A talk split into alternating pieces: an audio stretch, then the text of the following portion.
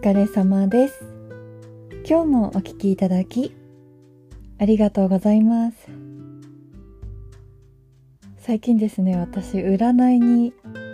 行きまして、っていうのもさ、なんかめちゃめちゃ悪いことが 重なって、最近。で、体調もさ、絶不調だし、なんかいろんなことが重なって、でさ、この前ね、朝コンビニ行くのにさ、テクテク歩いてたんですよ。で、そしたら、なんかこう植木の横みたいなとこ歩いてたのね、日に当たらないように。そしたらさ、朝から蜘蛛の巣に頭から突っ込んでしまってさ、もう声出ちゃって、でも気持ち悪くてさ、コンビニ寄らずにもう急いで戻ってシャワー浴びたんだけど、もうそのね、蜘蛛の巣に頭から突っ込んだ時に、あなんでこんな嫌なこと続くんだろうって思ってずーっと、なんでだろうって思ってたの。で、そんなちょっと心がね、弱ってる時に、こう、ある商業施設のね、こうエレベーターに乗ってたらエレベーターにその階に着いたらおじさんがねこう今占いフェアやってますみたいな感じで呼び込みをしてたの。1000円ぽっきりですみたいな感じで。でさ結構会場ちらっと見たけど広くて占い師さんがね10人ぐらいいて10分1000円で占いやってくれるっていうからさ私も普段は占いとか全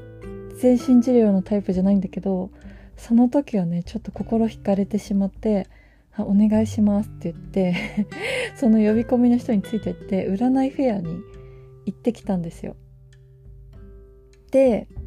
私もさ意地悪だからあんまりこう自分のこと言わずにどうせだったら当ててもらいたいなっていう気持ちがあってこう今悪いことが重なってるとか体調不良とかも言わずに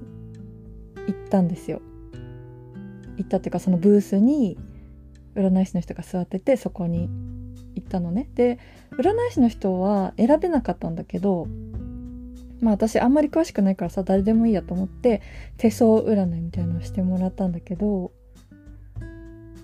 あのね開口一番せっかちですねって言われたのよ。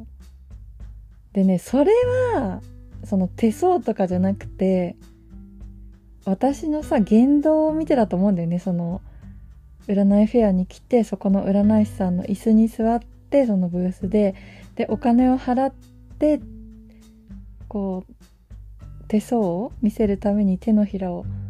机の上に置いてっていうその言動を見てせっかちですねって言ったと思うんだよね。